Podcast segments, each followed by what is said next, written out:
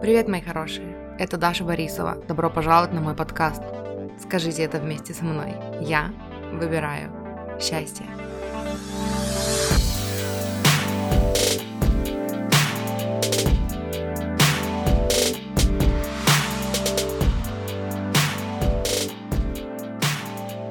Hello, it's me. I чё-то там, ту-ту-ту-ту. И это подкаст «Выбираю счастье». Короче, как обещала, этот выпуск будет из платного. Эм, короче, когда-то это было платным видео, и оно будет про пять в смысле выпуск, он будет про пять ограничивающих убеждений о том, что э, мотивирует, вдохновляет людей, мотивирует даже, наверное, толкает людей в саморазвитие. Вот. Э, мне очень нравится этот выпуск, это просто такой кайфовый контент. Um, и я, короче, ну я там не буду сейчас, короче, на этом останавливаться, я уже в описании к этому выпуску сказала, и я сейчас в начале этого, ну, этого видео, этой записи скажу еще раз про эти пять убеждений. Uh, там будет про здоровье, про уроки вселенной, про нищету, которая якобы там мотивирует нас расти, вот это все. Вот, и что я хотела сказать перед этим. Во-первых, я хотела сказать, что если вы слушали мой подкаст, если вы давно со мной, или если вы задавали целью послушать весь мой подкаст от и до, потому что я знаю вас, вы такие есть. Привет вам всем, пламенный и любовь. Эм, короче, отрывок из этого видео вы могли слышать, потому что я отдельно публиковала выпуск, который назывался «Вселенная не преподносит вам уроков». Это был вот, ну, это был один из пунктов из этого видео. Вот, поэтому если вдруг вы будете слышать, что вы где-то это уже слышали, да, это потому что маленький кусочек отсюда я публиковала, там 9 минут, по-моему, я публиковала в, открытый доступ. Вот, второе, что мне хочется сказать, несколько раз на протяжении этого, этой записи я повторила о том, что я перед этим записывала видео, перед этим записывала видео, и я на него буду ссылаться. Короче, видео, которое записывала перед этим, и выпуск тоже есть, называется «Как не утонуть в отрицательной эмоции при проработке». Я, кстати, не посмотрела, какой это выпуск, хотела вас ориентировать, но в описании к этому выпуску я напишу, какой это выпуск, если вдруг вы захотите переслушать. Вот, и кажется, это все, что я хотела сказать. Вот, поэтому пошлите слушать. Это вкусно, сочно, потрясающе, просто божественно. Но, персик. Я выбрала шесть ограничивающих убеждений, которые недавно поднялись у меня. Я сначала хотела сказать, что типа это те убеждения, которые поднимаются в моей работе с клиентами, и типа умолчать ту часть, что до сих пор они у меня есть, потому что у меня все еще есть вот эта вот фигня, с которой я, короче, сама, ну, которую я прорабатываю, вот эта установка, что типа коуч это тот человек, который должен все знать, знать ответы на все вопросы.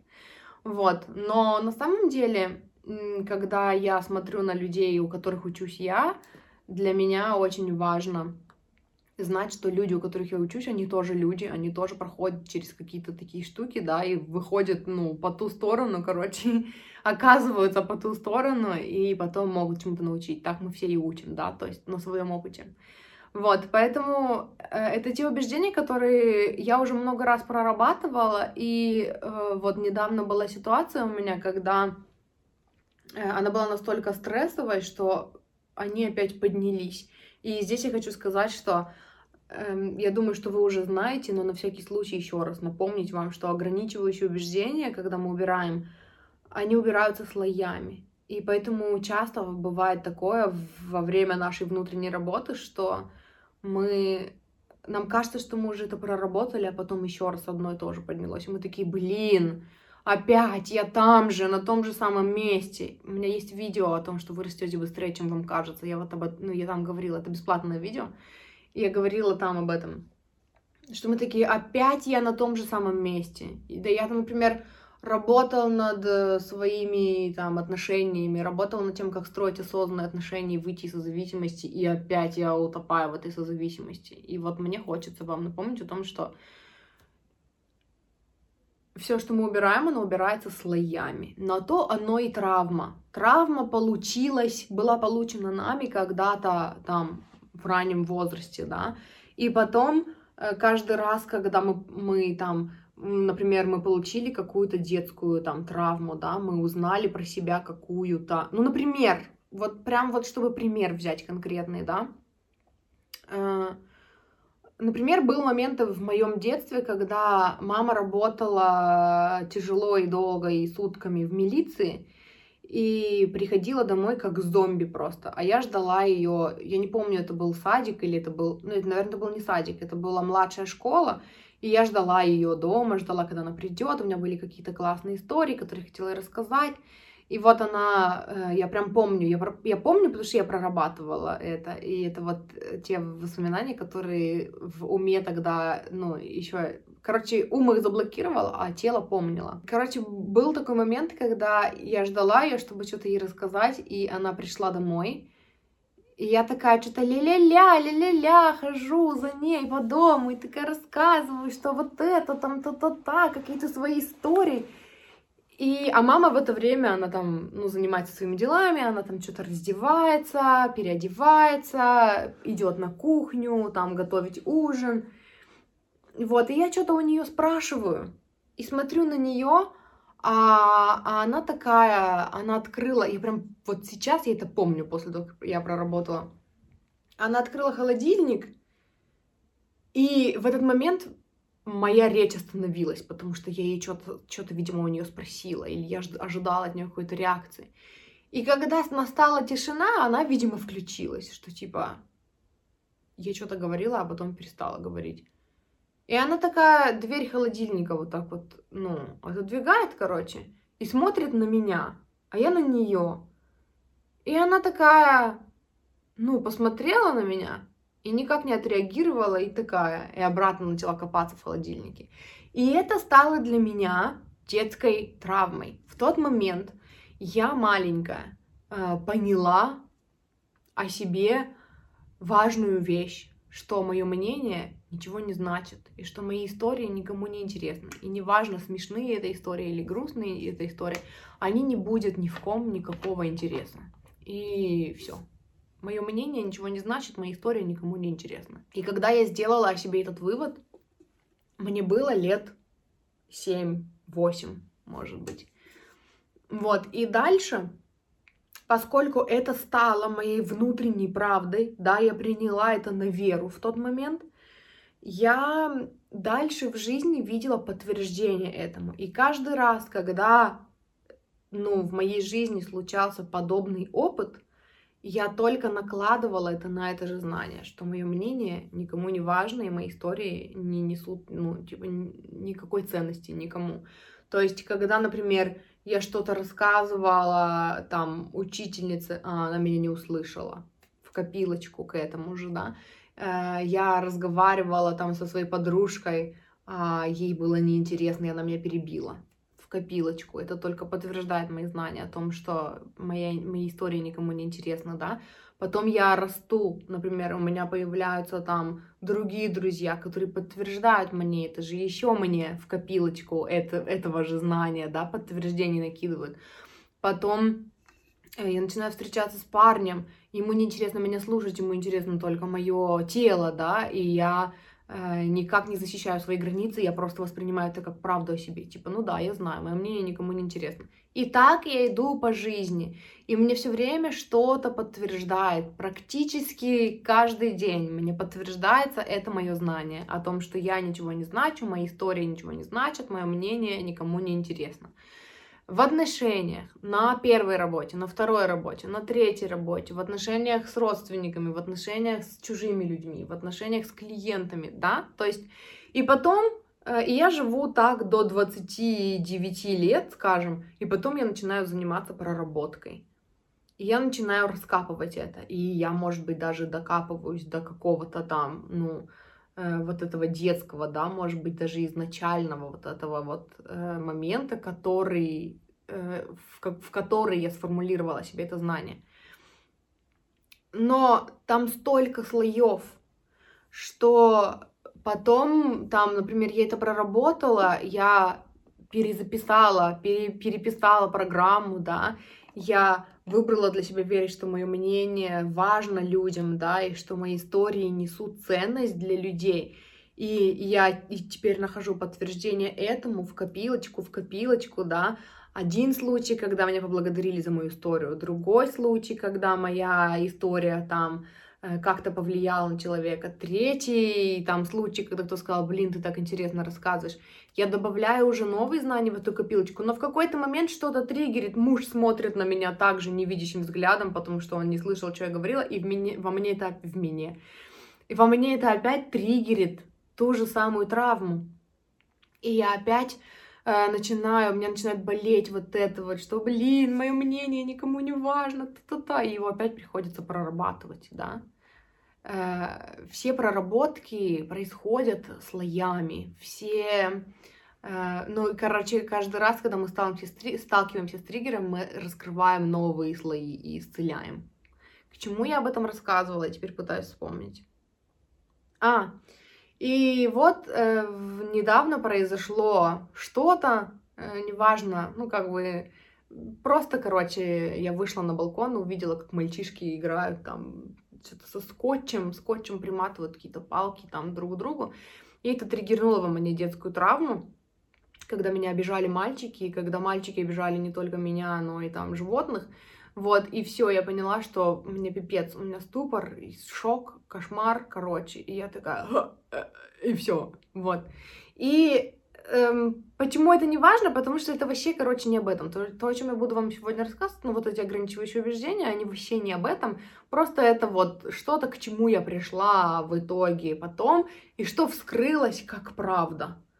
Э, как моя внутренняя правда. И я такая, здравствуйте, мы уже это прорабатывали много раз, когда там мы прорабатывали денежную сферу, когда мы прорабатывали сферу отношений, когда мы прорабатывали сферу там болезней, там еще чего-то.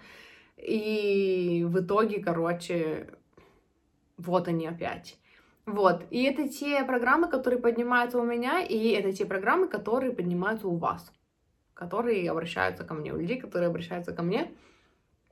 Э, вот, и поэтому это такие пять, я выписала пять ограничивающих убеждений, на тему которых мне хочется с вами сегодня поговорить. И если у вас это было где-то в бессознательном, то добавить, ну, может быть, оно вам срезонирует, и вы такие, о, оказывается, у меня тоже эта установка есть, и тогда я внесу осознанность в эту вашу установку, либо дам вам аргументов, э, короче, против этой установки, да, если вы уже знаете, что она у вас есть, э, для того, чтобы в следующий раз, когда вы будете прорабатывать, вы смогли еще вспомнить вот эти вот аргументы, да, мои.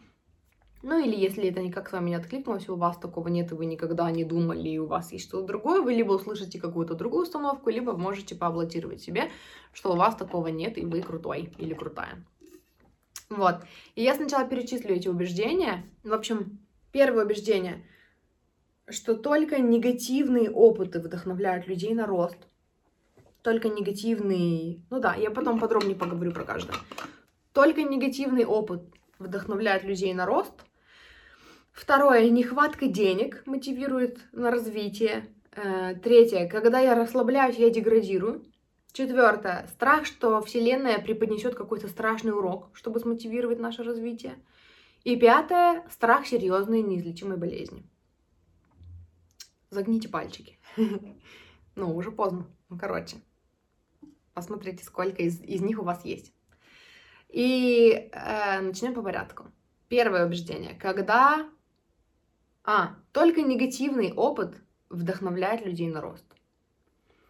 Я очень долго жила с такой установкой, очень долго думала, что это правда, и очень сильно боялась и роста, и негативных, уст... Ой, и негативных опытов, потому что у меня было такое. И поскольку я в это верила, оно работало в моей жизни. И у меня было такое, что чтобы я включилась, да, нужно оттолкнуться одна, нужно загнать себя. И это вот было моей правдой, это то, что я пропагандировала раньше. И я помню, что я кого-то даже там, ну, еще вот в годы до осознанности, да, кого-то учила, что ты понимаешь, нам нужно эм, оттолкнуться от дна, нужно так себя загнать вообще на уровень там ниже плинтуса, чтобы потом мы смогли оттолкнуться от этого и вырасти. Я так думала. Я в это верила. И очень много раз отталкивалась от дна и в плане денег, и в плане отношений, и в плане там романтических отношений и отношений там с другими людьми, в плане карьеры. Э, то есть это вот была такая актуальная для меня правда. И с тех пор, как я начала прорабатывать эту установку в разных сферах своей жизни, я поняла, что, ну, как и все остальное, это, толь... это правда только пока ты веришь, что это правда. Вот. И для тех, кто, как и я, когда-то боялся, боится, что это так, эм, я здесь провела, привела аргументы, которые в этих проработках, ну, типа, которые, короче, являются моей правдой сейчас и работают для меня сейчас. Что негативные опыты вдохновляют людей на рост только когда они не тренируют осознанность и игнорируют свои чувства.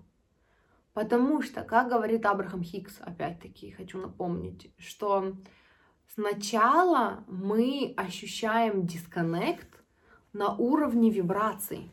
Изначально мы чувствуем вот эту вот несостыковку в вибрациях, да, мы чувствуем, что что-то не так на уровне чувств.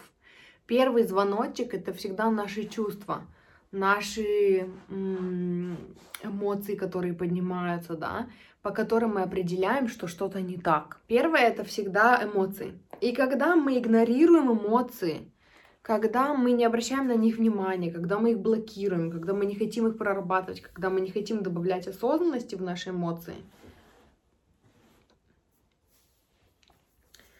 тогда, как Абрахам Хиггис говорит, не переживайте, знаки станут громче. И в какой-то момент эти знаки невозможно будет пропустить. Но это произойдет только когда вы перестанете э, слушать свои эмоции, начнете их блокировать и игнорировать, и то это произойдет не сразу. То есть сначала эмоции, потом может быть плохое самочувствие, потом может быть головная боль, потом может быть еще что-то. То есть пока это все дойдет, ну нужно быть очень, короче, тугим. И потом Э, если вы при этом больше пребываете в все-таки на высоких вибрациях, вы будете запускать положительную инерцию и выравнивать вот это состояние, да. Поэтому, эм, когда, сейчас смотрю, когда ты выбираешь копнуть глубже, плюс следишь за мыслями и вибрациями, ты отслеживаешь более мягкие сигналы и учишься понимать, что твое, а что не твое, что резонирует, а что не резонирует. Ну да, ну то есть про это и сказала, да? То есть когда вы учитесь добавлять осознанность в какие-то штуки, в свои чувства, в свои установки, когда вы не боитесь копнуть глубже, чтобы изучить, да, откуда что берется, откуда вот эти программы, там, откуда там что, вам не нужно дотягивать до большого, жирного, негативного опыта, чтобы потом оттолкнуться от дна это перестает для вас работать, короче. То есть, короче, у меня вот такой пример на ум пришел, что типа вы не ждете, пока уже вам полбу дадут, чтобы вы такие остановились, да? Вы не доходите до этого, вы считываете комнату, вы считываете там все, что в ней происходит, да, ну если мы берем пример там с конфликтом с каким-то, вы чувствуете свои границы, границы других людей, то есть вы становитесь более чувств тонко чувствующим человеком, и вам не нужно доводить это до того, чтобы, короче, случился страшный, жуткий негативный опыт, который вдохновит вас на рост дальнейший, да. Вот. И здесь я еще записала себе, вы впереди жизни или вы позади жизни, потому что мне еще пришел на ум такой случай, его мы, по-моему, разбирали это с кем-то на консультации, не помню, что вы либо выбираете рост ради роста, либо вы ждете, пока жизнь будет сама под, подтаскивать вас, ну, там, каким-то изменением, да, и вот эм, тот случай, когда только негативный опыт вдохновляет людей на развитие, это обычно происходит, когда вы уже пожелали, вы уже там в свою воронку желаний закинули столько желаний, на самом деле, вы уже там, ну, вы уже должны быть впереди, а вы все еще застряли в каком, в каких-то отношениях, да, вы желаете и желаете и желаете человека, который бы там Э, был вашим принцем великолепным, о котором вы мечтаете всю жизнь, а вы все еще держитесь за этого странного чувака, который там то звонит, то не звонит, занимает у вас деньги, там, я не знаю, и пробивает, и, ну, я не знаю, какую-то прям жесть рисую, да, какой-то страшный пример. Вот, и нужно, чтобы этот, чтобы он попал под поезд, чтобы, короче, вы такие, «А, вообще я ну, хочу расти дальше, да, или нужно, чтобы он изменил вам у вас на глазах, чтобы вы, чтобы это вот тот случай, когда просто полбу, короче, вам уже стукнули, и вы такие очнулись. То есть вам не обязательно доводить до этого, если вы выберете для себя рост ради роста, если вы просто хотите развиваться, потому что вам нравится идти вперед, вам нравится выбраться из нужды, да, и уже следовать желаниям, и создавать из энергии хочу, а не из энергии надо, и из энергии придется, и из энергии по-другому никак. То есть энергия э, по-другому никак, которая мотивирует людей на изменения, это вот когда они по-другому, ну, не хотят, когда они настолько деревянные, настолько погрязшие в своих ограничивающих убеждениях, что, ну вот, должно что-то такое, какая-то жесть произойти, которая быстро настроила их с их желаниями. Если вы выбираете просто рост ради роста, вы учитесь тонко чувствовать, отслеживать, прорабатывать, э, ощущать быстрее и расти быстрее, чем, ну, пока кто-то изменит вам у вас на глазах, например. Вот. Ну да, и дальше записала, типа, жизнь должна вас пнуть в, ну, выпнуть вас в вибрационное соответствие с вашими желаниями. Или вы выбираете изменяться и расти просто потому, что вы сами хотите туда идти.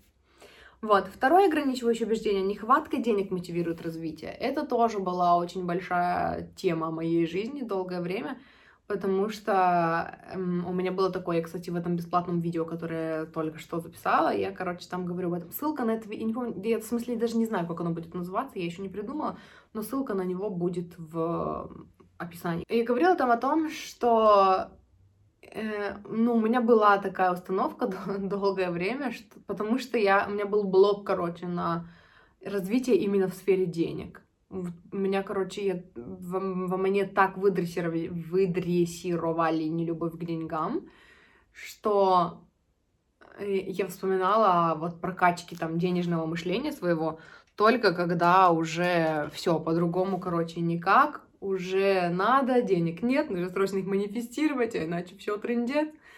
Вот, и только тогда я начинала, короче, задумываться, работать как-то. И из-за этого у меня сложилось впечатление, ну, сложилось, сформировалось такое убеждение, что только когда у меня нет денег, я мотивируюсь на то, чтобы что-то изучать. Вот, и поэтому у меня был такой страх, что у меня тогда никогда не будет денег. Потому что иначе как Вселенная будет мотивировать меня расти, если я мотивируюсь на рост только, типа, когда у меня нет денег. Вот. Э, и тут я записала, что нехватка денег мотивирует нас на рост на уровне очень базовом, на уровне неосознанном, который мы не осознаем, по Абрахаму Хиксу. То есть шаг первый это контраст. Мы встречаемся с контрастом, что типа у нас нет денег, и мы, шаг второй, отправляем ракету желаний о том, чтобы у нас было больше денег. Вот в этом случае, типа, это вот тот способ, которым нехватка денег мотивирует нас на рост. То есть дальше Вселенная сонастраивается с нашим желанием, нам нужно э, подключиться в, к потоку, да, к своему, стать, стать в вибрационном соответствии с нашим желанием, и тогда желание исполняется. То есть это неосознанно, это то, что происходит всегда, нам для этого не нужно погружаться в нехватку. Мы, я не знаю, это на каком-то более глобальном уровне, может быть, что мы такие захотели яхту, а у нас не хватает 100 тысяч долларов до яхты, и мы такие, и все. Этим, это уже контраст, мы уже пожелали, это уже в нашей воронке желаний, и это уже исполнится. То есть нам не нужно погружаться в это. Но нехватка денег Э, мотивирует нас на рост только так. Вот, вот конкретно на этом, когда шаг первый контраст, шаг второй рождение нового желания, на этом мотивация нехваткой денег заканчивается. Больше ни на что нас нехватка денег не мотивирует. Может быть, если вы живете из программы, что типа нужно тяжело работать, чтобы чего-то достичь в жизни, эта программа будет для вас работать. Вы будете мотивироваться только тем, что, ну, типа, вот у меня сейчас ничего нет, и это будет мотивировать вас бежать, бежать, бежать, бежать. Это мотивация страхом. Вы выбираете жить в мотивации страхом или нет? Если вы здесь, скорее всего, вы уже, у вас мотивация страхом вот тут вот в печенках Это не печенки. Ну, короче, везде уже сидит. И вы отказываетесь подписываться на эту фигню, правильно же? И вот я дальше записала. Когда у тебя нет денег, ты не можешь купить еду, ты не можешь купить одежду, ты не можешь купить всякие там штучки себе, косметику, прикольные всякие там, я не знаю, лампочки, фонарики, красоту, книжечки. Ты нифига не можешь себе купить из базового. Не говоря уже о домах, квартирах, яхтах, вертолетах, там дополнительной недвижимости, построении бизнеса. И то есть твое развитие останавливается. Когда у тебя нет денег, я хочу, чтобы эта мысль у вас провалилась, если это было ограничивающее убеждение, которое у вас было, летало где-то в эфире. Я хочу, чтобы вы это прочувствовали. Когда у вас не хватает денег, или хватает денег только на базовые нужды, или не хватает денег на базовые нужды, это вас не мотивирует на рост. Это мотивирует вас держаться в одних и тех же рамках, одних и тех же потребностей. Типа, у меня нет денег на еду, я там эм, получил деньги на еду, могу почилить, опять нет денег на еду, смотивировался на то, чтобы получить деньги на еду, деньги на еду есть, можно расслабиться, а, там деньги закончились, и это как раз-таки вот это оперирование из мира 3D, да, из вот этой вот э, мотивации страхом. То есть, когда вы хотите чего-то достичь, нехватка этого вгоняет вас в нужду, и вы там гребете руками и ногами, чтобы этого достичь, вы этого достигли, теперь вы можете отдохнуть и расслабиться, скорее всего, там подорвали еще свое здоровье чуть-чуть или не чуть-чуть, можете отдохнуть, пока вы отдыхаете, это теряется, и из этого у вас складывается иллюзия, что вам нужно постоянно бежать, бежать, бежать, грести, грести, грести, которая ни к чему не приводит, это вот эта дурацкая мотивация страхом. Вот. Но когда у вас нет денег, у вас нет развития, потому что эм, вас, вы не можете позволить себе там недвижимость, вы не можете позволить себе нанять человека, который помогал бы вам, вы не можете вырастить свой бизнес, вы не можете дать рабочие места другим людям, вы не можете потратить деньги на благотворительность, на которую хотите, помочь тем людям, которым хотите. Нету ничего этого, потому что нету развития, потому что вы на базовом уровне, потому что у вас нехватка денег. Вы переживаете за то, как бы самому выжить, а не за то, как бы помочь кому-то другому и как бы осуществить свои хотелки. Пока у вас не закрыто надо, вы не перейдете к хочу. А развитие ваше мотивирует хочу. Только когда вы живете... Вы слышите это дреление стены, интересно? Надеюсь, оно не сильно громкое, не до такой степени, чтобы оно прям мешало. Э, я потеряла мысль. То есть, когда вы живете из состояния «мне нужно, иначе я сейчас умру», «мне не хватает», и, ну, вот это из нехватки денег, у вас не рождаются новые желания, вы еще не закрыли старые, вы стопорите свои новые желания. Ваши новые желания доставляют вам больше неудовольствия, чем удовольствия, потому что у вас появляются новые желания, а еще потребности не закрыты, не говоря уже о старых желаниях, да? То есть это неправда, что нехватка денег мотивирует нас на рост. Нехватка денег мотивирует нас на страх, страх мотивирует нас бежать. Иногда, когда мы бежим, мы чего-то добиваемся, но когда мы мотивируемся страхом, пока мы бежим, мы можем чего-то добиться. Когда мы останавливаемся, эти все страхи нас догоняют, и, ну, и наступает трендец, короче. Вот. Нехватка денег держит тебя в одних и тех же рамках потребностей. В рамках одних и тех же потребностей. В одних и тех же рамках, одних и тех же потребностей, короче. И что тебя мотивирует на рост и развитие? Это рост.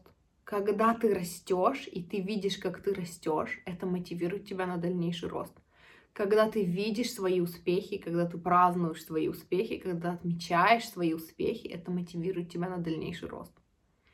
Когда ты э, вдохновился, сделал что-то из вдохновения, и у тебя получилось, и ты сформировал знание о том, что это работает, это мотивирует тебя расти дальше. У тебя появляется, вот я написала, когда ты замечаешь свой успех, ты сталкиваешься э, ты становишься, когда ты замечаешь свой успех, ты становишься смелее в своих желаниях, увереннее в своем успехе. Вот. И здесь еще хочется поговорить об одной такой штуке, э, тоже недавно разговаривали на консультации, которая называется по-английски frantic manifesting. Frantic — это типа манифестация из состояния кипиша, из состояния все плохо, из состояния паники. Есть такое, короче, понятие, есть такая штука, когда у меня такое было, когда я училась манифестировать деньги, деньги для меня был очень такой больной топик, топик, началось, переход. Короче, когда я употребляю английские слова в русской речи, я потом вот так разговариваю. Собственно, наоборот, это тоже работает. Это была, короче, для меня больная тема. И э, я заметила, что у меня очень хорошо получается манифестировать деньги из вот этого состояния паники. Это когда, короче, э, ты, когда у тебя заканчиваются деньги, там, на жизнь, на базовые потребности, на аренду, там, на еду, да, или там на одежду, на бензин, в тебе включается вот в это вот это вот.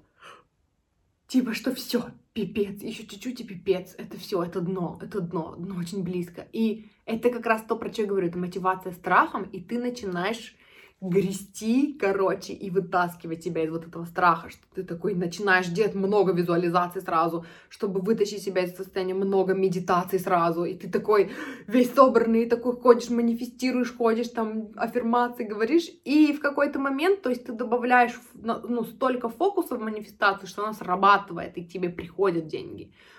Обычно, э, когда это франчик, manifestation, это именно, ну, типа, манифестация из состояния паники, денег приходит ровно столько же, ну, столько, сколько тебе надо, короче. Обычно это так работает. То есть ты столько фокуса добавляешь в это, что оно срабатывает. И это как раз тот момент, где я раньше такая, ох, ох, можно выдохнуть. И расслабилась, и теперь деньги есть, и можно почилить чуть-чуть. Это все тоже.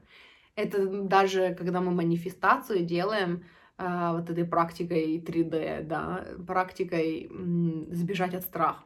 И это вот та же модель, про которую я говорила, что типа мы такие манифестируем, манифестируем, визуализируем информацию, говорим, бежим, бежим, бежим, бежим, бежим, достигли, и мы такие расслабились. И пока расслабились, мы опять ушли в свои ограничивающие убеждения, в свои старые программы, в свои старые страхи, и скатились обратно в, то, в такое же самое состояние, когда деньги опять заканчиваются, нового дохода нет. И мы такие опять, и опять такие побежали, побежали, побежали, побежали, побежали, такие гребем, гребем, гребем, гребем, опять получили денег, а, выбрались, и опять такие скатились, короче, обратно.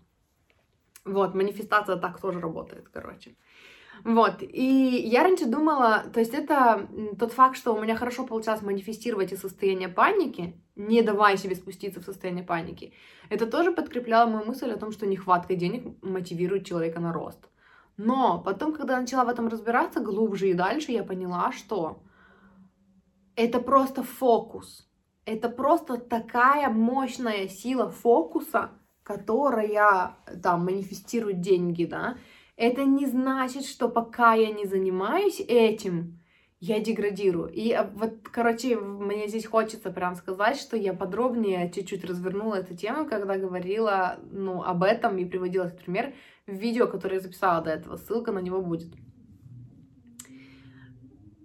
Эм... Вот. Короче, Почему работает эта манифестация состояния паники? Потому что это просто фокус. Вы просто так много фокуса, так много энергии фокусируете, централизуете в манифестацию.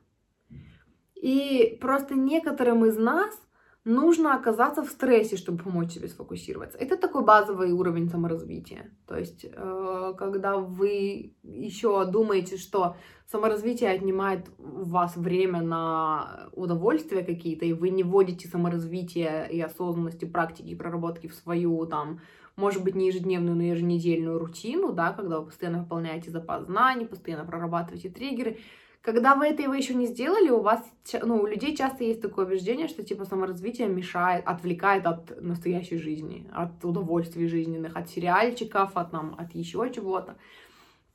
И тогда они погрязают в своих ограничивающих убеждениях, пока не станет так страшно, что все, нужно сразу применять все полученные знания на практике, и, слава богу, знания какие-то уже есть, и эти знания, ты начинаешь за них цепляться, когда тонешь, что типа нет, все хорошо, все хорошо, все будет хорошо, все будет хорошо, аффирмации, так, срочно нужно сделать, визуализация, срочно нужно сделать, и ты просто не даешь себе утонуть вот в этом кипише находясь. И тогда это просто огромный, огромная сила фокуса, которая срабатывает. И этот фокус можно использовать, не находясь в панике. То есть это как раз, когда ты делаешь это регулярно, из нормального, здорового состояния. У меня есть видео бесплатное на канале, которое называется... Как же оно называется? Это эфир из Инстаграма. Э, типа вы всегда находитесь в вибрационном соответствии с чем-то. Я там об этом говорила. То есть есть такие практики, когда вы постоянно возвращаете себя в энергию своего желания, когда вы много раз в день спрашиваете себя, э, типа, у меня уже на счету 80 миллионов долларов, как я себя чувствую? И вы такие, а, и расслабились. Потом занялись своими делами, отвлеклись, потом опять такие, а, у меня на счету 80 миллионов долларов. Как я себя чувствую? Ах, хорошо себя чувствую. Еще новая фишка, которая, над которой я работаю, которая тоже так же классно работает, это когда я там говорю себе, я не могу представить себе, чтобы у меня было меньше стольки-то там 100 тысяч рублей дохода в месяц.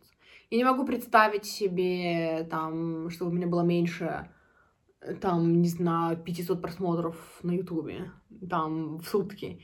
То есть вы находите для себя во всех сферах. Я не могу представить, чтобы у меня, там, чтобы мой муж не делал мне массаж ног, там, не знаю, каждый вечер, да. То есть то, что вы хотите, ваше желание, вы облекаете вот в такую форму, когда вы говорите себе, что типа у меня это есть, и я не могу представить, чтобы у меня было что-то меньше этого. И вы, и это тоже, вы такие, как я себя чувствую? Такие, и вы погружаетесь вот в это расслабленное состояние. Это фокус, это тот же самый фокус, который применяется при вот этой вот манифестации состояния паники, только он применяется в более здоровом состоянии, в более здоровых условиях, и вам не нужно спускаться до состояния кипиша и панических атак для того, чтобы сманифестировать. Вы держите этот фокус постоянно, и этот фокус в какой-то момент создает инерцию, набирает инерцию и работает на вас да, то есть и манифестации начинают случаться, и все, ну, как бы из более гармоничного состояния, потому что у вас нету вот этих вот эмоциональных качелей, что вы такие, «А, все хорошо, а, все плохо, а, все хорошо, все плохо. Вот. То есть эм, некоторые люди э, все еще, ну, типа некоторым из нас все еще нужно оказаться в стрессе, чтобы помочь себе сфокусироваться. Продли этот фокус, чтобы создать инерцию. То есть даже когда вы выбрались из этой панической манифестации, да, продлите это дальше, сделайте так, чтобы это было вашей ежедневной практикой, делайте визуализацию каждый день, и вы продлите этот фокус, это будет тот же самый фокус, просто не из состояния кипиша. У многих людей блок на это стоит.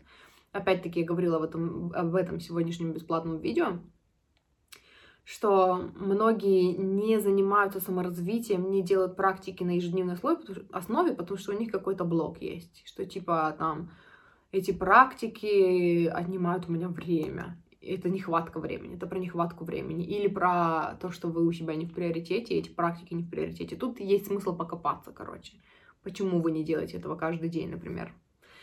Или вы не нашли для себя прикольных способов. Сделайте себе челлендж и ищите новые способы, новые практики, новые практики визуализации, манифестации, еще чего-то, э, чтобы найти для себя прикольные штуки, которые вам нравятся. Может быть, у вас будет несколько инструментов, которые вы будете чередовать и которые будут приносить вам удовольствие в процессе. Вот. Э, мы растем в комфорте. Что-то изучаем, и когда у нас получается сманифестировать деньги комфортно, вот тогда мы растем. Мы прокачиваем веру и даже формируем знание, что это работает, что мы способны. У нас возникает желание попробовать что-то новое, плюс желания всегда растут.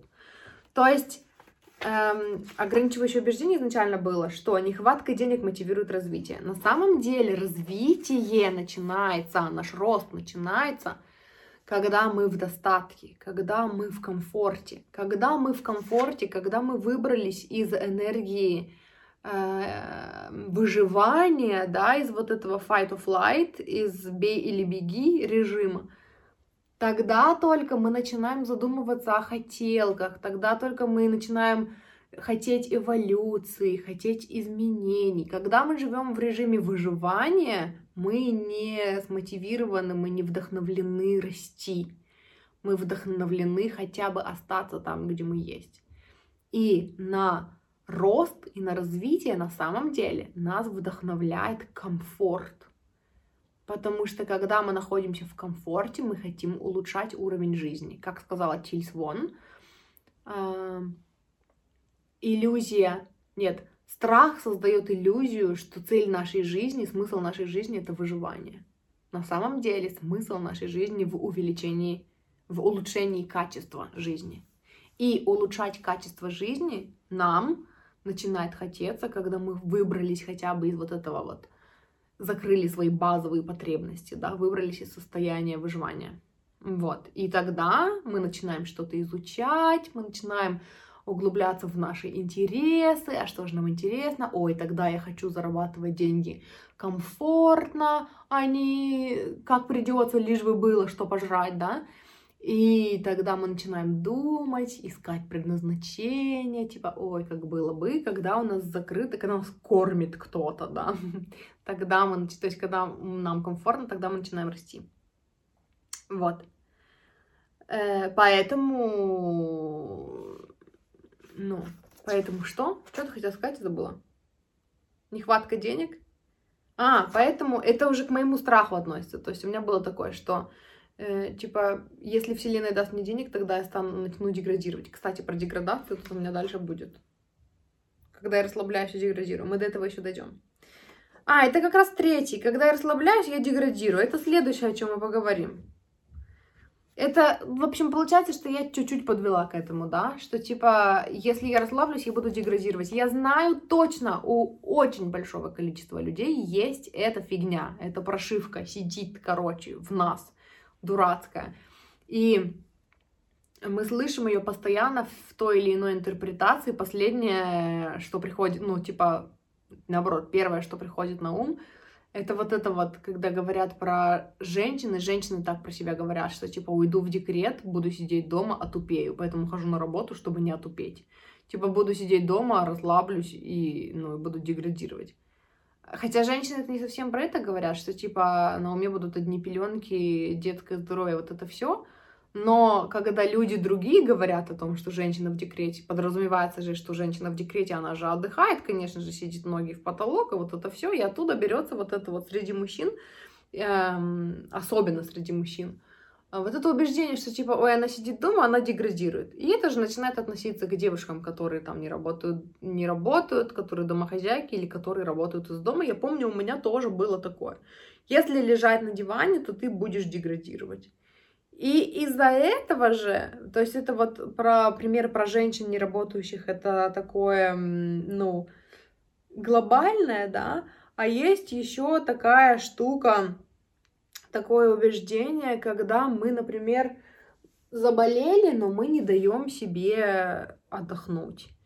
Или мы устали, но мы не даем себе чуть-чуть полежать и потупить, и посмотреть телевизор, или там поиграть в игры, потому что мы тогда отупеем, нужно срочно работать, нужно постоянно работать, нужно там работать, работать, работать, трудиться, трудиться, трудиться.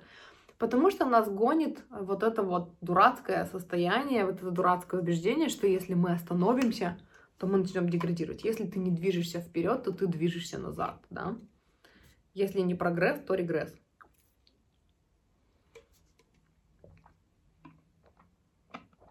И здесь эта штука уже давным-давно не является моей внутренней правдой, потому что у меня уже как раз-таки есть знания, основанные на практике, что это не так.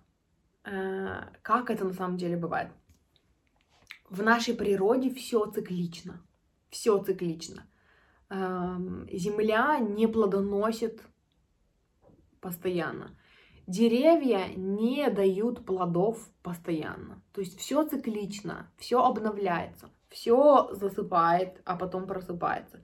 Все отдыхает и набирается сил, а потом начинает плодоносить, да, и, там, и, и трудиться. За исключением людей, которые почему-то считают, что они должны по звонку работать, работать с понедельника по пятницу, а субботу, воскресенье отдыхать, и двух дней им должно быть достаточно, при том, что это что, 20%, если не меньше, да, от рабочей недели. И люди ожидают от себя, что они должны отдохнуть вот в это ограниченное время и потом снова работать, работать, работать, работать. Когда ты расслабляешься, ты не деградируешь. Когда ты расслабляешься, ты набираешься, блин, сил. И открываешься вдохновению. И это вдохновение всегда приходит. Мне нравится, как э, когда мы одно время с моей сестрой записывали подкаст, у нас есть совместный подкаст, вы, наверное, об этом уже знаете, «Счастье быть собой», и мы записывали его на Твиче. Мы стримили обе на Твиче, вот, и постоянно, когда мы затрагивали эту тему, кто-то всегда приходил с аргументом, что типа не возникнет же вдохновение просто так само по себе помыть посуду или помыть полы. И мы с Лизой с удовольствием всегда говорили, что вы не поверите. Если вы не будете давить себя и заставлять себя сию же секунду, прямо сейчас, помыть посуду, даже если вас тошнит от самой мысли, если вы дадите себе расслабиться, если вы позволите посуде покопиться, и если вы перестанете себя пинать, вас проснется в один прекрасный момент вдохновение помыть посуду или помыть полы. И прежде чем проверить это на себе, я тоже помню, что я очень долго мучилась, что типа «А, совсем засралась, какой кошмар.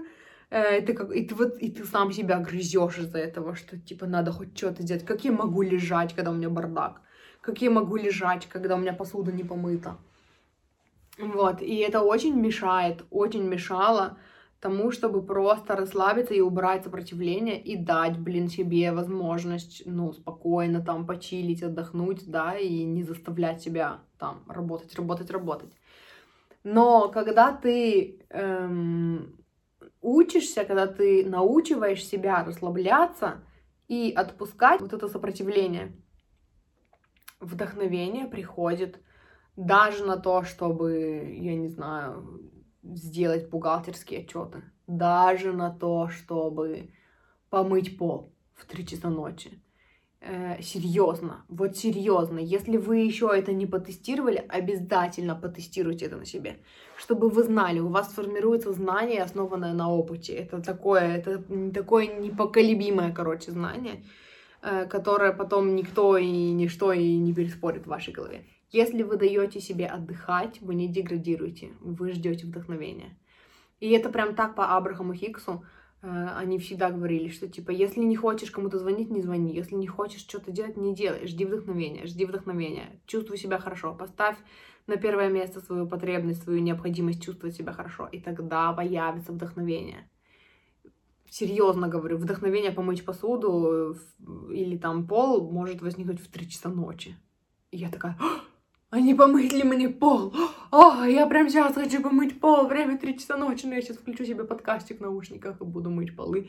И на это уходит меньше сил, меньше энергии и больше удовольствия, чем если бы я заставила себя это сделать. Вот. Но дело даже не об этом, дело, ну, типа, дело даже не об этом, речь даже не об этом. Дело не только в том, чтобы там помыть, я, ну, не только говорю о каких-то там домашних делах, я говорю о том, что люди, коучи, да, духовные учителя перестраивают весь свой бизнес, чтобы работать на вдохновении.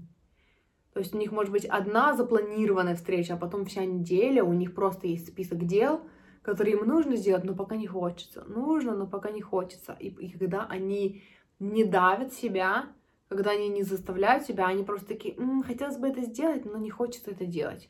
Так, ну ладно, а что мне хочется делать? Ну вот это, ну хорошо, давай сделаем это. Потом такая, ой, у меня такой список дел, мне так хочется, чтобы они были сделаны, но вот конкретно сейчас мне не хочется это делать. М-м, ну ладно, а чем мне хочется сейчас делать? В ванной полежать. А пойдем в ванной полежим и книжечку почитаем. В какой-то момент вы просыпаетесь утром и такие, хочу вот это сделать прямо сейчас. И вы идете и делаете. И неважно, что это работа или там уборка, или это какое-то там задание, которое вы откладывали много-много раз. Или на это появляется желание, или не появляется. Я нашла для себя еще один классный способ, когда у меня большой список дел, и он меня грызет, я делаю все из этого списка по 15 минут. Если меня затянуло, я продолжу это делать. Если не затянуло, то я хотя бы сделала 15 минут. Лучше, чем ничего. Оставляем до следующего раза. Я стала книжки читать по 15 минут, потому что у меня очень много книг, которые мне хочется почитать, но я такая, а, у меня нет времени.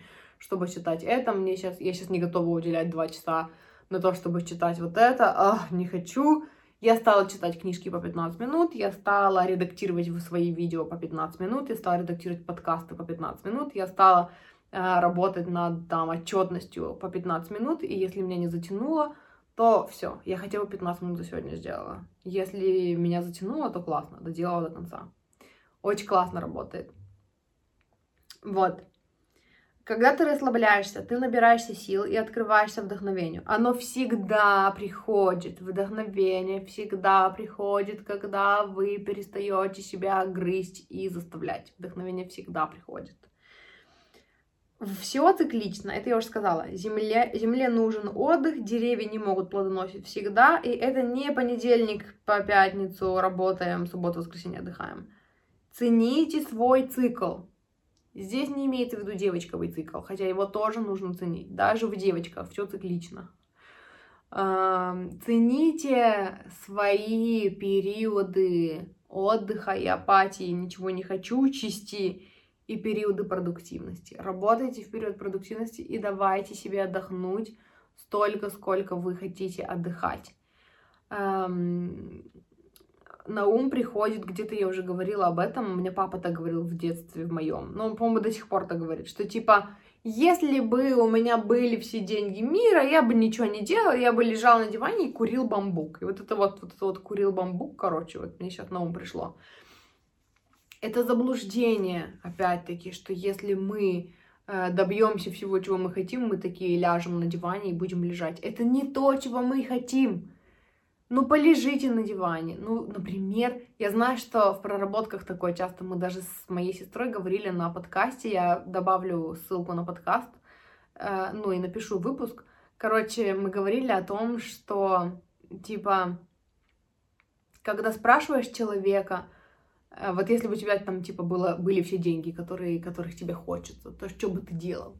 И первое, что хочется сказать, это я бы отдыхал. Вот я бы лег и отдыхал. Или там продумайте свой идеальный день. Ой, я бы там, не знаю, проснулся, пошел на пляж, пролежал, провалялся на пляже с книжкой и там... И, короче, и нам на ум приходит только вот какой-то отдых, да, только безделье. Мы такие, а, нет, ну все, я бы тогда деградировал. Проживите в своей голове хотя бы в этой практике, сколько бы вы отдыхали. Месяц отдыхали, ну хорошо, месяц вы отдохнете, у вас потом все равно начинают появляться желания.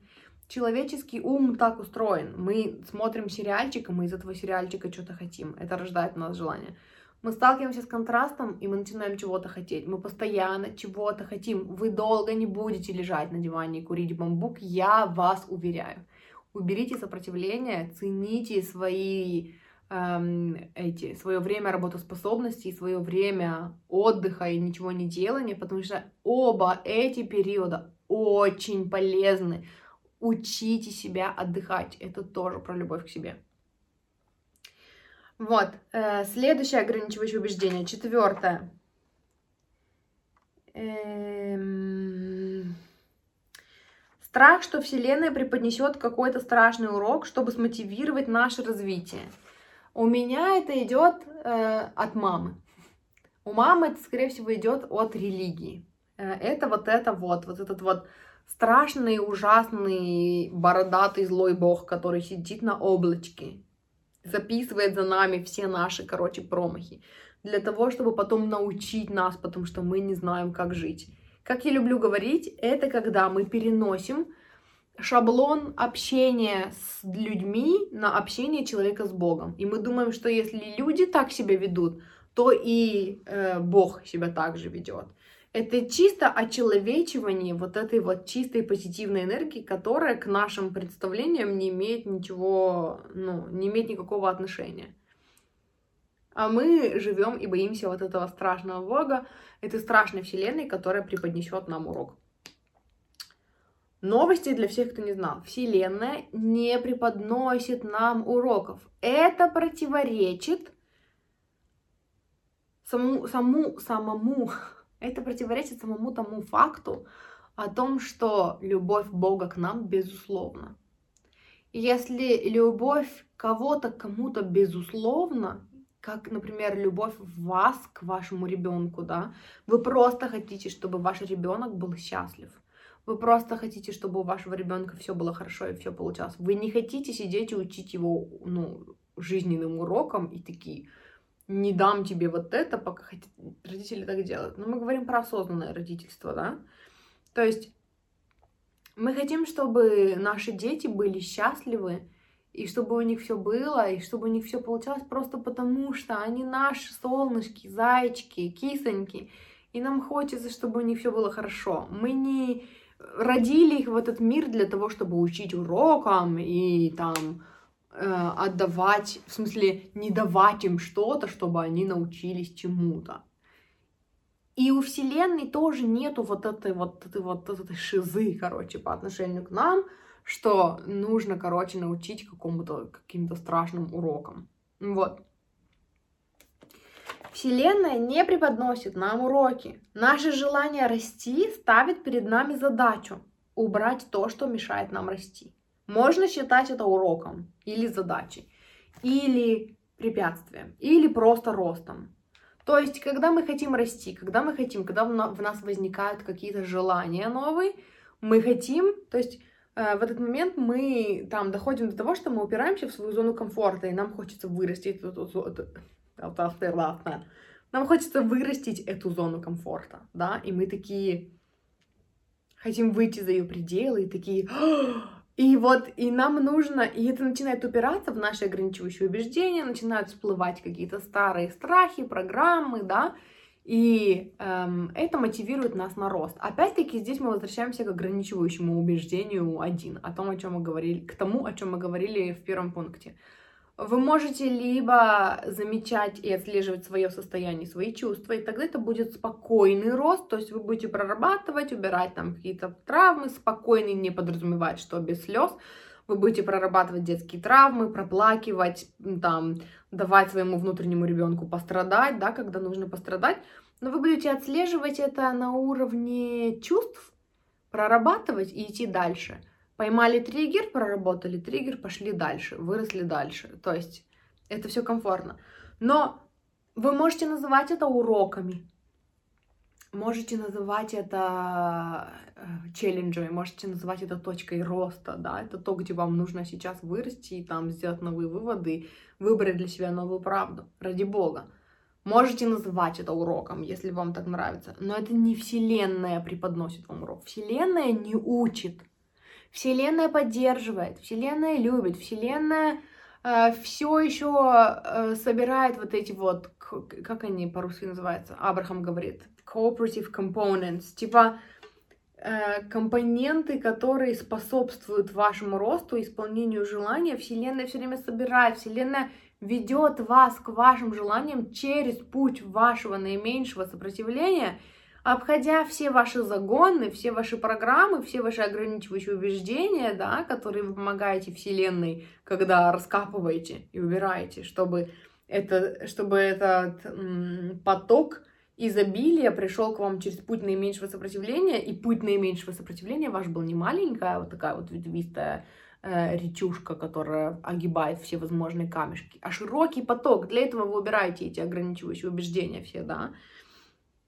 но Вселенная вас ведет, Вселенная вас любит, Вселенная вас поддерживает, Вселенная вам содействует, Вселенная постоянно ищет для вас путь наименьшего сопротивления, она все время вас зовет, она держит в своем видении ваши желания, чтобы вы могли к ним прийти, чтобы вы чувствовали, когда вы слишком далеко от них эмоционально, да, в смысле, когда вы слишком далеко думаете, слишком по-другому думаете, в отличие от э, там, своих желаний, Вселенная держит для вас ваше желание, чтобы вы чувствовали этот контраст, чтобы вы чувствовали разницу, и вы чувствуете ее чувствами. Если вы чувствуете себя плохо, если вы испытываете страх или злость, вы сейчас смотрите в сторону противоположную своему желанию. Старое программирование держит нас в страхе, в том числе в страхе Бога и его уроков. Страх, в смысле, э, знание о том, что есть Бог, который преподносит уроки, это ограничивающее убеждение, которое контролирует вас страхом. Типа, пройди урок, а иначе будет пипец. Это манипуляция страхом, это чтобы держать вас под контролем. Мы больше не подписываемся на программы манипуляции страхом. Вот, и еще что я хотела здесь сказать, я сейчас читаю книгу, которая называется «Вселенная поддерживает вас», по-моему. По-английски она называется «Universe has your back», э, Габриэль Бернштейн я написала. Она там препо- предложила такую классную штуку, мне понравилось. Если вам нравится, если вам зайдет, берите. Если не зайдет, не берите. У нее есть вот это же название уроков, которые типа преподносит Вселенная.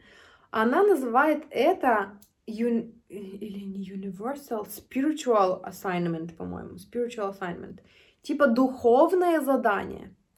И как она это объясняет, даже я не помню, давайте я даже не буду рассказывать вам конкретно, как она это объясняет, просто она рас рассказала, ну, об этом, дала несколько примеров, и у меня сложилась такая картинка. Это для тех из вас, для тех из нас, которые любят квесты, которые любят игрули, э, где есть какие-то задания. Вот, короче, э, можно рассматривать вот эти вот уроки, да, которые вам нужно пройти, чтобы вырасти, как духовное задание. Вы на духовном пути, и вам нужно прокачать, э, ну, какой-то навык, чтобы перейти на следующий уровень, скажем так. Вот. Для тех из вас, кто играет в видеоигры, это, этот пример будет понятен, наверное. Ну, наверное. Для тех, кто играет в видеоигры, этот пример будет понятен. Для всех остальных не уверен. Но, например, вы такие идете из пункта А в пункт Б по жизни, где пункт А это неосознанная жизнь, там базирующаяся на старых программах и страхах. Пункт Б это прям просветление, где вы такой крутой молодец, все знаете, умеете проживать свои эмоции и просто лепите из своей жизни все, что вам хочется, выбираете установки, которые вам нужны, и идете дальше и развиваетесь по жизни. И каждый раз, когда вы сталкиваетесь с каким-то челленджем, вы можете смотреть на это как на ваше духовное задание, чтобы прокачать навык. И вы такие, о, Здесь опять терки по поводу моих границ. О, это духовное задание. Мне нужно вернуться к моим знаниям, да, о том, что там я превыше всего, мои границы превыше всего, может быть, набраться каких-то еще новых знаний от моих духовных учителей и наставников, и выполнить это задание. И тогда я такой вырос. То есть это прикольный способ смотреть на вот эти челленджи, да, на сложности типа в жизни, если вам нравится, берите. Духовное задание. Мне понравилось. Но я все-таки за то, чтобы Вселенная не дает нам никаких заданий, блин, не, не дает нам Вселенная никаких уроков, чтобы мы выросли. Мы растем, это естественно. Мы пришли сюда, чтобы расти. Это заложено в нашем ДНК. Мы здесь для того, чтобы расти, расширяться. Вселенная познает нас, в смысле, Вселенная познает себя через нас, через контраст, через наши желания, через то, как мы идем к нашим желаниям. Для Вселенной важно вот это вот как. Как это выполнить? Вселенная развивается благодаря тому, что ищет креативные способы, как нам осуществить желаемое. Наше желание, в смысле, наша задача только желать. Я где-то об этом писала. Это должна была быть идея для моего следующего какого-то мастер-класса, по-моему, я не помню. Вот. Э, Вселенная не дает нам задание и не учит нас урокам. Вселенная любит нас, безусловно. Вот. И последнее на сегодня. Ограничивающее убеждение было страх серьезной неизлечимой болезни. Не скажу, что это мое любимое, но это одно из моих любимых. Одна из моих любимых тем. Э, старые программы контроля которые основаны на страхе и манипуля... Ой, на манипуляции страхом и чувством вины, держат нас в или навязывают нам страх перед нашим собственным телом. Что типа тело наше, оно такое непредсказуемое, оно такое тупое, оно такое глупое, что оно просто может просто, ну, типа, непредсказуемо взять и, ну, и такой схлопнуться, короче, отключиться, отключить какие-то функции, просто вот неожиданно ни для кого, в самый неподходящий момент, никак нам ничего не объяснив, ничего не сделав, просто там никак не предупредив заранее, просто взять, короче, и отключиться. Я как-то разговаривала с э, одной девушкой, которая, у нее были проблемы с гормонами, вот, и когда я разговаривала с ней, типа, почему, а чё, я знала, что она не сторонница там психосоматики, она в это все то ли не верит, то ли не хочет верить, я не знаю. Вот. Но и я у нее спросила просто, типа, как ты думаешь, почему это? И она вот как-то так мне это описала. Да просто мой организм решил, а почему бы не перестать вырабатывать какие-то гормоны? И я помню, что я тогда даже это прорабатывала. Мне настолько это триггернуло, что типа эм, вот эти старые, старое программирование учит нас как раз такому отношению к нашему телу. Что типа наше тело это какая-то бестолковая, безмозглая машина, которая такая, а, захочу и, и просто перестану выделять какие-то гормоны, вырабатывать. А просто так. А почему? Да фиг его знает. И когда мы смотрим на наше тело так, у нас, естественно, вырабатывается, ну, просыпается в нас этот страх, опять-таки, это страх выживания, да, что наше тело это какая-то такая непредсказуемая, такая же непредсказуемая фигня, как Бог, короче, который все хорошо, хорошо, а потом он раз нас и наказал за что-то. Не мы там не смогли отстоять свои границы, не мы ну, не, не отследили свои чувства заранее, а Бог наказал. И тело также. Вот просто взяла и отключилась, короче, и все, трендец. Что делать? А фиг знает, что делать. Просто телу захотелось. И, конечно же, у нас тогда получается страх перед телом, что, типа, мы не знаем, оно такое непредсказуемое, э, и оно может отключиться, ну, в любой, короче, непонятный момент. Есть две важные правды, а то и не две. Короче, несколько пунктов, которые я записала. Первый. Неизлечимых болезней нет. Нет неизлечимых болезней. Нет неизлечимых болезней. Неизлечимых болезней не существует. Не существует неизлечимых болезней. Все болезни, которые считаются неизлечимыми, кто-то от них когда-то излечивался. И я сейчас начала читать книгу Джоди Спензы э, «Сила подсознания», по-моему, она называется. Я только начала, я где-то еще на стадии введения.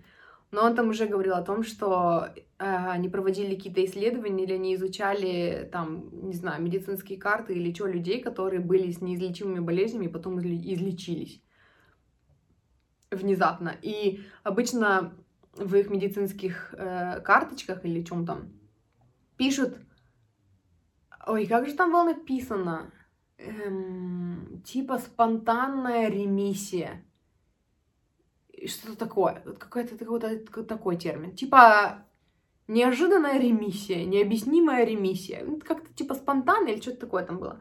И он говорил, что в этом нет ничего спонтанного. Когда ты начинаешь разговаривать с такими людьми, ты выявляешь систематичность. То есть они работали со своим умом, да, осознанно или неосознанно. Они пребывали на высоких вибрациях. Они держали видение себя исцеленного. Они меняли там тип питания, может быть, да, и это давало им сил и веру в то, что они делают все правильно, и эм, они убирали сопротивление своей болезни, и когда они убирали сопротивление, их тело исцелялось. Есть люди, которые исцелились от рака, есть люди, которые исцелились от спида, есть люди, которые исцелились, там, не знаю, исцелили ВИЧ. Нет неизлечимых болезней. Все болезни излечимы. Второе, что я хочу сказать. Э, это уже дальше, ну, глубже. Это я прорабатывала для себя. То есть, типа, неизлечимых болезней нет, но страх несчастного случая у меня все еще был где-то на подкорке. И тут на ум пришел Ник Вуйчич. Знаете, кто такой Ник Вуйчич? Если не знаете, погуглите. Ник Вуйчич — это мотивационный оратор, мотивационный спикер, мотивационный писатель, который родился без рук и без ног. Он живет изобильной жизнью, он вдохновляет других людей. Я давала сестре его книгу, и она мне ее не вернула обратно. Она где-то у нее лежит. Я не читала его книги, я очень, ну не очень много, но я смотрела несколько интервью с ним. Потрясающий человек. У него, он настолько у него энергетика вот эта любящая, принимающая, что ты просто, ты чувствуешь себя любимым просто, когда смотришь интервью с ним.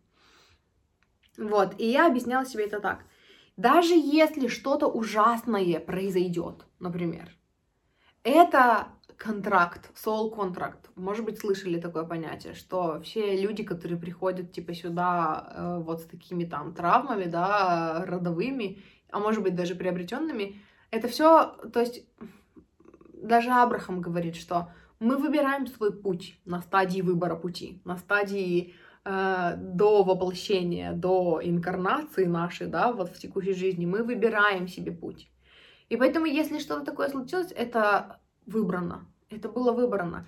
И при этом всем, в любом состоянии, опять-таки, не Вучич, хороший пример, далеко ходить не надо, эм, пример того, что даже в таком состоянии можно быть счастливым, можно вдохновлять других людей, можно испытывать счастье и благодарность, и э, вы бы не выбрали для себя, я бы не выбрала для себя ничего такого, с чем я не смогла бы справиться. Вот, это второе, что хочется сказать. Я, типа, я тут написала, I still get to inspire and be happy.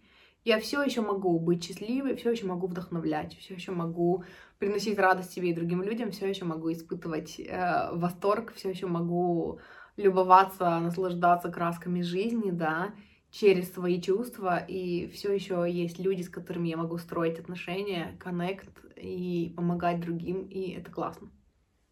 И третье, что мне хочется сказать, если вы этого не хотите, самой мыслью об этом, самим э, тем фактом, что в вас возникает страх по этому поводу, это уже контраст, который в вас будет желание о здоровье, о безграничном здоровье, о безграничном благополучии, о безграничной безопасности.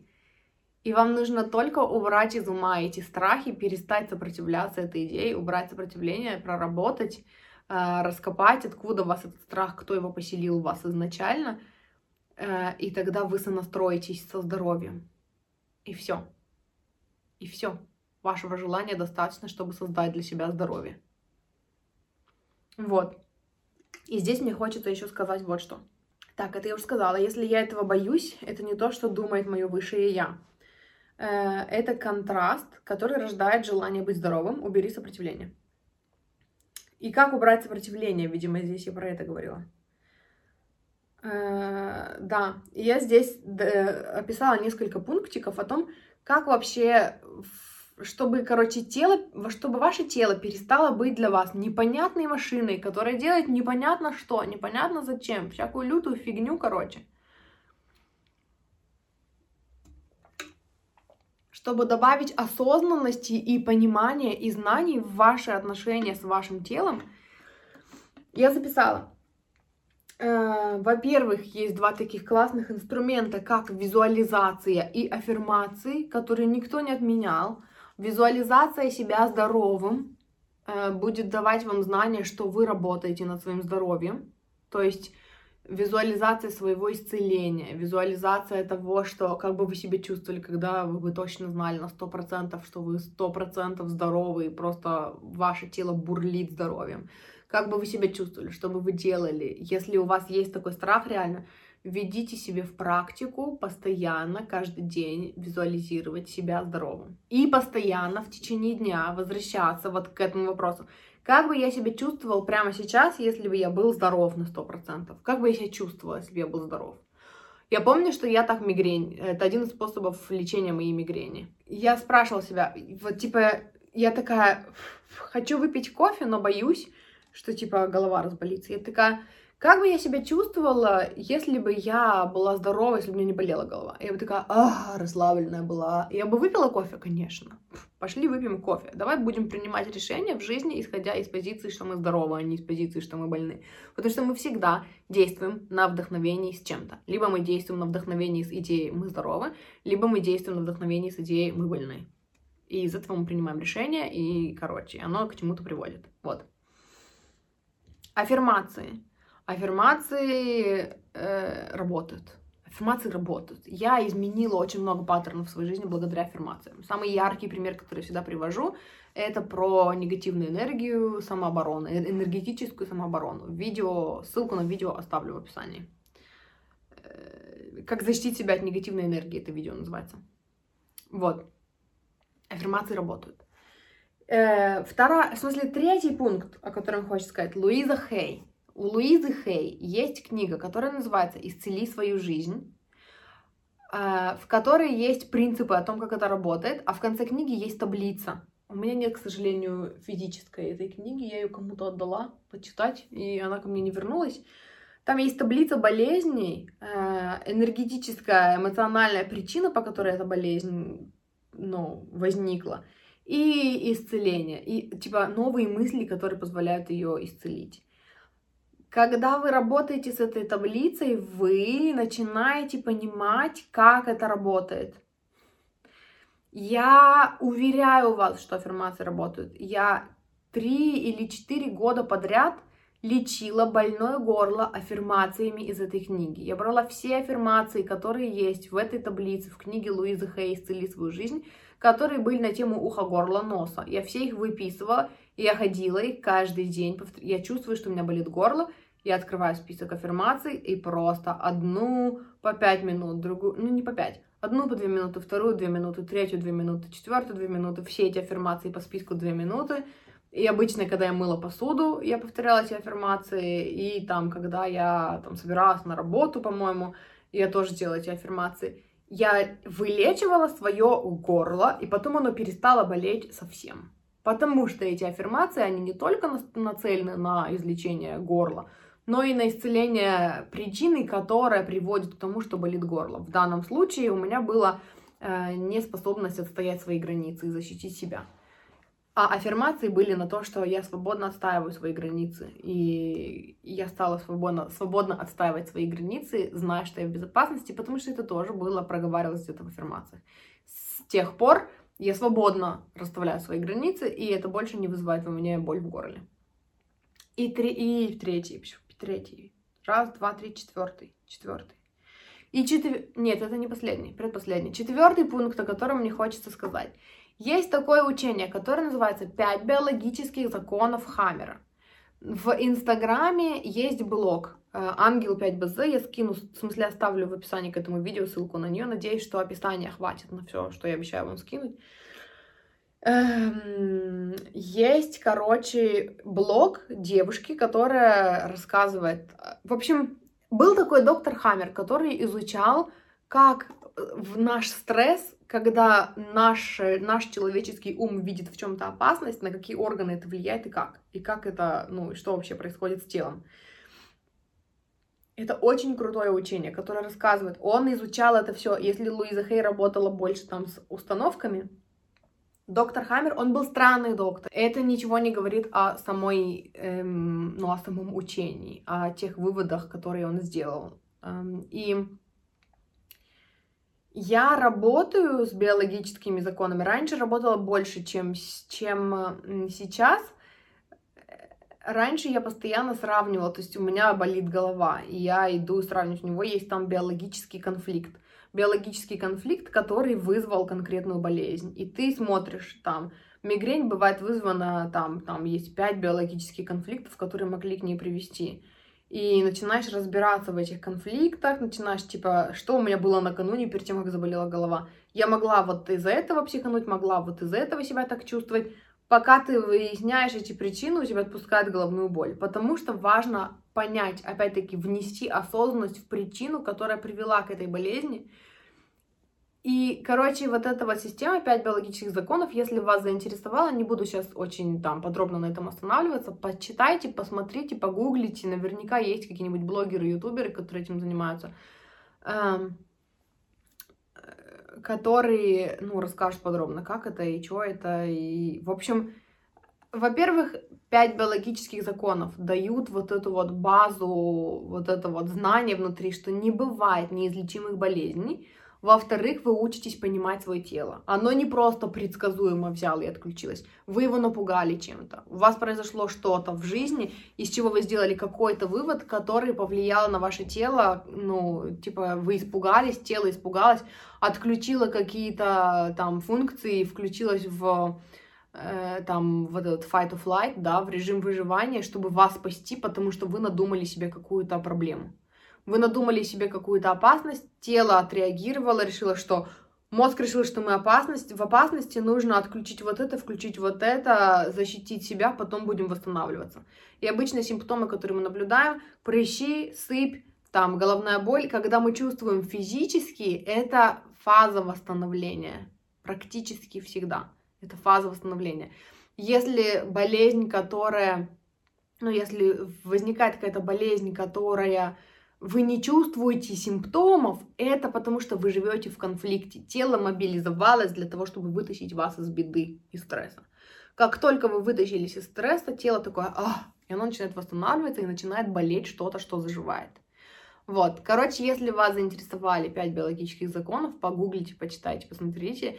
Это добавит вам осознанности в то, что тело не бестолковый инструмент, который просто так не знает, что творит, короче, и вы можете только бояться. У вас есть контроль, вы можете чувствовать свое тело, вы можете разговаривать со своим телом. Это очень умная, крутая машина. Вот, и последнее, что помогает добавить осознанности и наладить контакт с телом, это как раз-таки проработка ченнелинг болезни. Могу сказать, что на консультациях мы иногда занимаемся проработкой темы болезней, то есть если ко мне, ну, ко мне обращаются люди, которые такие, блин, у меня там опять э, хроническая болезнь перешла в острую стадию, давай посмотрим, что это. И мы смотрим, что повлияло э, ну, на развитие событий в этот раз, вообще, в принципе, какие установки активируют вот эту функцию в организме, да, какие страхи, какие ограничивающие убеждения, как с этим работать, э, что проработать, чтобы ушло. Э, оно уходит, я прорабатывала это на себе, я работала с тобой, я работала с моей сестрой, э, мы очень много чего пофиксили, очень много чего исцелили и совершенно убрали вот, это вот, вот этот страх перед страшным и неизвестным организмом, который живет по каким-то своим законам, которые мне непонятны и может умереть и отключиться в любой момент. Вот, ченнелинг — это когда, по сути, короче, это учение Тильсвон, она говорила о том, что болезнь — это как отдельное сознание э, в в нашей вселенной, да, и вы можете подключиться к этой болезни. То есть, если вы можете ну, представлять себя собой, быть в своем сознании, вы можете представить себя болезнью. То есть практика заключается в том, что вы фокусируете свое внимание на болезни, и вы представляете, что вы это та часть тела, которая болит. Вы это ваша больная рука там или голова. И вы такие, я это боль, я это боль, я болю. Это я сейчас причиняю боль своему телу и хочу что-то сказать. Вы подключаетесь, то есть вы представляете, вы повторяете себе, что я это болезнь, я это болезнь, я это болезнь, как я себя чувствую. И вы слушаете, и ваше тело начинает с вами разговаривать. Там есть какие-то эмоции, там есть какие-то э, чувства, да, и когда вы разговариваете, дальше вы прорабатываете как с внутренним, как с внутренним ребенком практику делаете, и вы исцеляете, короче, болезнь, и вы понимаете, почему она была... Когда я начала прорабатывать так свою мигрень, я была очень благодарна, что эта мигрень была, и все это время ждала, пока же я, ну, типа, когда же я включу осознанность и начну работать, потому что мое тело хранило очень много воспоминаний о детских травмах, которые ум заблокировал, а тело помнит. Вот, эм, это все. Визуализация, аффирмации Луиза Хей, в принципе, тоже аффирмации. Э, можно еще могу посоветовать работу с зеркалом конкретно для болезней. 5 э, БЗ, 5 биологических законов и проработка ченнелинг болезни. Вот. И еще здесь записала себе в конце, э, как напоминание вам, что вот это умонастроение о том, что типа я могу быть или счастливая, или здоровая. Я могу быть или богатая, или счастливая. Я могу быть или богатая, или здоровая. Или я вкладываюсь в богатство, или я вкладываюсь в здоровье. Или-или. Любое или-или — это всегда психология нехватки. Мы выбираем и то, и то. Я выбираю быть и богатой, и счастливой. Я выбираю быть и успешной, и богатой, и успешной, и здоровой, и богатой, и здоровой, и успешной, и красивой, и красивой, и здоровой. То есть и, и, и, и — это м, психология богатства, это изобилие. Это когда вам доступно и то, и то, и то, и то. Вот. Это все, что я хотела вам сказать на сегодня. Эм, спасибо, что смотрите. Мурчики, спасибо, что слушали. В заключение еще хочу сказать вам, напомнить еще раз для тех, кто не смотрел, очень кстати к какому-то уроку из этих, к какому-то ограничивающему убеждению из этих. Я, если честно, не помню, потому что я сделала себе пометочку о том, чтобы сказать вам об этом э, когда-то несколько дней назад. Короче, у меня есть видео на YouTube-канале, которое называется «Как перестать опускаться на финансовое дно. Э, здоровые что-то там отношения с деньгами», что-то такое. Вот, я говорила о нем в прошлом выпуске, и здесь я тоже хочу сказать вам, что оно очень кстати. Этой записи нету в подкасте, то есть это видео только на YouTube, ну и в ВК. В паблике «Я выбираю счастье». И оно очень-очень в тему. И оно прям вот... Э, это знаете что? Я вспомнила. Короче, оно очень в тему к убеждению, о котором мы говорили здесь, про то, что, типа, нищета мотивирует нас, ну, саморазвиваться. Вот. И вот то видео, оно прям очень вкусное и сочное дополнение к этому, поэтому очень-очень-очень рекомендую. Вот, ну и это все, что я хотела сказать. Спасибо, что слушали, спасибо, что вы со мной. Если вы хотите поддержать мой контент денежкой, у меня в описании к этому выпуску есть ссылка на сбор на Бусти, куда мне можно задонатить. Также, если вы обитаете в ВК, в паблике «Я выбираю счастье» есть виджет для донатов, туда тоже можно задонатить. Если вы хотите поработать со мной, я коуч по любви к себе, личным границам и закону притяжения, у меня есть разовые консультации Таро плюс коучинг-сессия и есть длительный коучинг. Вот, написать мне можно либо в ВК в личку группы «Я выбираю счастье», либо в Инсте, либо в каком-нибудь комментарии в Телеграм-канале написать, Даша, напиши мне в личку, я хочу с тобой поработать, и я напишу вам в личку, и, короче, мы поработаем. Ну, в смысле, мы договоримся, и мы поговорим. Вот, и все, это все. До скорого. Услышимся в следующий раз. Хорошего вам дня, вечера, утра, жизни. Вот, и, короче, муа. Чмя.